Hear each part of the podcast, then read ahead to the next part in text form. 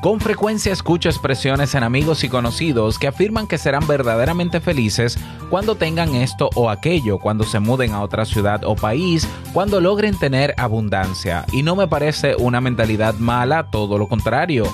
Lo que no logro percibir en ese discurso es la conciencia que tiene esa persona sobre el costo que va a tener que pagar para conseguir eso o teniéndolo. Hoy una historia para pensar. Escucha. Si lo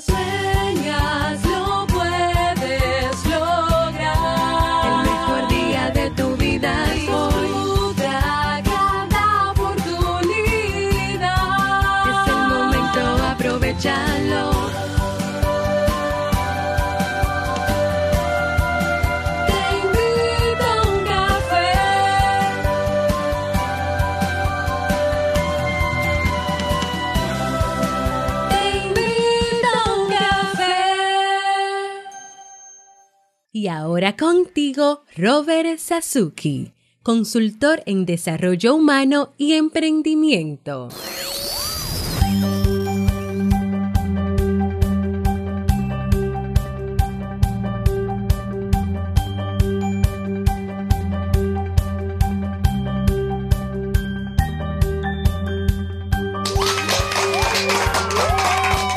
Hola, ¿qué tal? Con esa energía positiva, esos aplausos y aquí tu bebida favorita. ¿La extrañabas, eh? Pues yo también, espero que la disfrutes. Damos inicio a este episodio número 1244 del programa Te invito a un café. Yo soy Robert Sasuki y estaré compartiendo este rato contigo, ayudándote y motivándote para que puedas tener un día recargado positivamente y con buen ánimo. Esto es un podcast y la ventaja es que lo puedes escuchar en el momento que quieras, no importa dónde te encuentres y cuantas veces quieras, solo tienes que suscribirte o seguirnos completamente gratis en tu reproductor de podcast favorito porque grabamos de lunes a viernes desde Santo Domingo, República Dominicana y para todo el mundo. Y hoy he preparado un tema que tengo muchas ganas de compartir contigo y que espero sobre todo que te sea de muchísima utilidad. Y bueno, ya eh, esta semana descansé bastante. La verdad es que yo recomiendo desconectar cada cierto tiempo. Entonces yo quiero implementar eh, un plan de desconexión, por lo menos cada dos meses, tener una semana libre, complet, pero que es completamente libre. O sea, cuando digo libre es, es haciendo nada. Sí, así, haciendo nada. No es que haga nada realmente, eh, pero es que lo que hago no, no está dentro de mi rutina. Cuando estoy en estos días de, de, de licencia, no, de, de descanso, ¿ya? De descanso, no hago nada de lo que rutinariamente hago. Entonces, eso es como para el cerebro es algo maravilloso. Aunque eh, sabemos que el cerebro se acomoda demasiado y a veces eh, me motiva a, ah, no, pero vamos a quedarnos así. pero no, pero no, tenemos que seguir sembrando.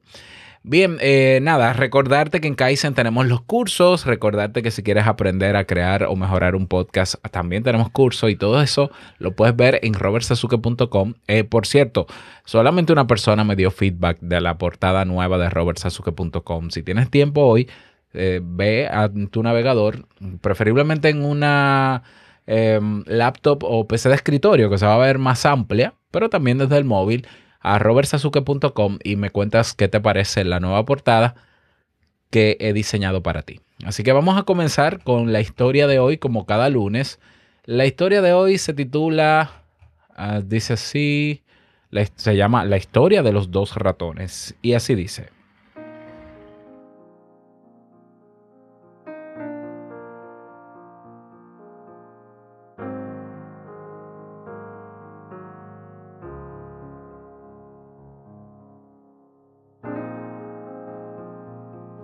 Este cuento nos habla de dos ratones que eran grandes amigos, pese a que tenían un carácter muy diferente. Uno de ellos era sereno, muy afable y divertido. El otro, en cambio, se mostraba bastante ambicioso y le gustaba lucirse ante los demás. A pesar de ello, los dos se querían y disfrutaban del tiempo que compartían. Una mañana como cualquier otra, el ratón más presumido llegó a la casa de su amigo.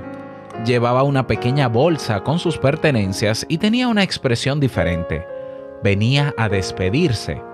Estaba harto de ese lugar en donde nadie progresaba. Él quería ir a la ciudad a buscar fortuna. No estaba hecho para una vida tan miserable. Nos dice el cuento que el ratón humilde sintió gran tristeza al ver a su amigo que partía. Sin embargo, lo despidió deseándole muchos éxitos en la ciudad. También le dijo que no se olvidara de él y que esperaba tenerlo pronto de visita. Pasaron algunos meses y cada uno de los ratones siguió con su vida. Cuando menos lo esperaba, el ratón de la ciudad volvió.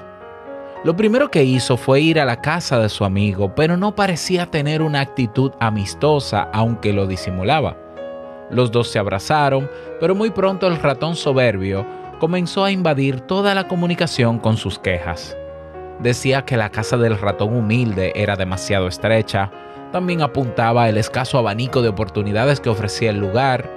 Según dijo, en la ciudad donde vivía, ahora semejante pobreza no se veía. Todo lo contrario, abundaban las comodidades y la comida no escaseaba. El ratón humilde lo miraba con la boca abierta. Le parecía extraordinario el paisaje que su amigo dibujaba. El ratón de la ciudad iba ataviado con una bella capa. También se había puesto un monóculo en el ojo, pues sentía que eso refinaba a su apariencia. El ratón humilde se sentía un poco avergonzado de no tener algo mejor para ofrecerle a su amigo. Sin embargo, sentía que algo no andaba bien. ¿Por qué, si ahora era tan feliz, se mostraba inconforme con todo? El cuento tomó un giro inesperado cuando el ratón humilde le pidió a su amigo que le permitiera visitarlo en la ciudad algunos días. Tenía mucha curiosidad por conocer esas grandes maravillas que el otro había depositado en su imaginación. Con un aire ciertamente despectivo, el ratón de ciudad aceptó. Le acogería unos días a la ciudad para que viera lo que era bueno los dos partieron muy temprano. Cuando llegaron a la casa en la que vivía el ratón de ciudad, su amigo no podía creerlo. Efectivamente, era una mansión gigantesca. Todo era elegante. Tenía maravillosas alfombras y unos muebles fantásticos.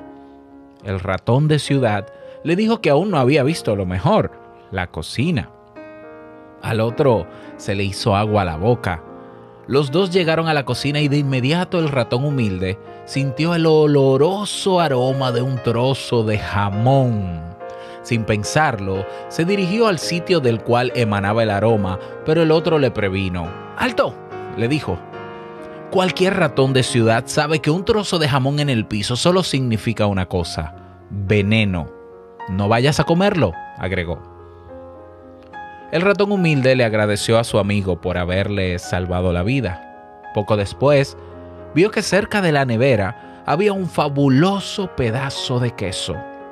Se aproximó para probarlo, pero nuevamente su amigo de ciudad le previno.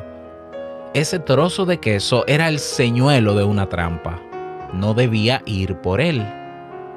Antojado y hambriento, el ratón humilde optó por quedarse quieto el otro iba a decirle algo, pero en ese momento saltó un gato desde la ventana y los dos ratones no tuvieron más opción que echar a correr.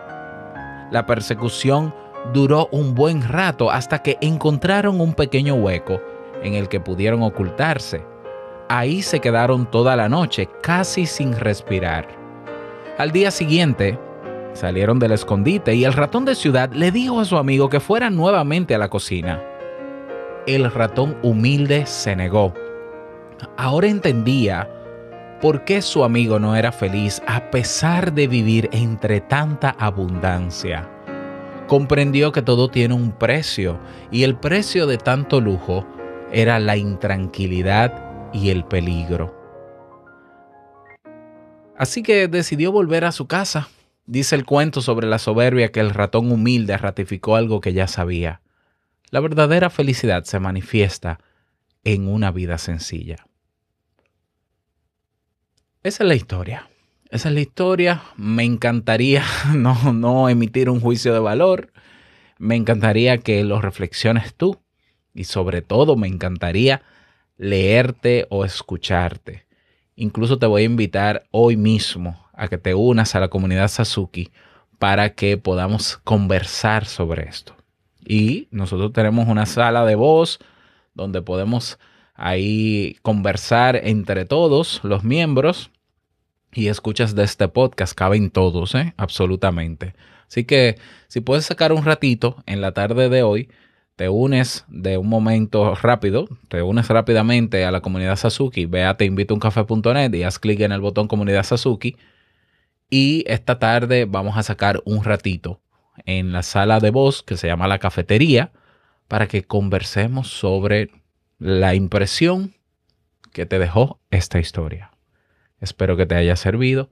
Me encantaría que me ayudes compartiendo este podcast entre tus amigos y conocidos para poder impactar a más personas.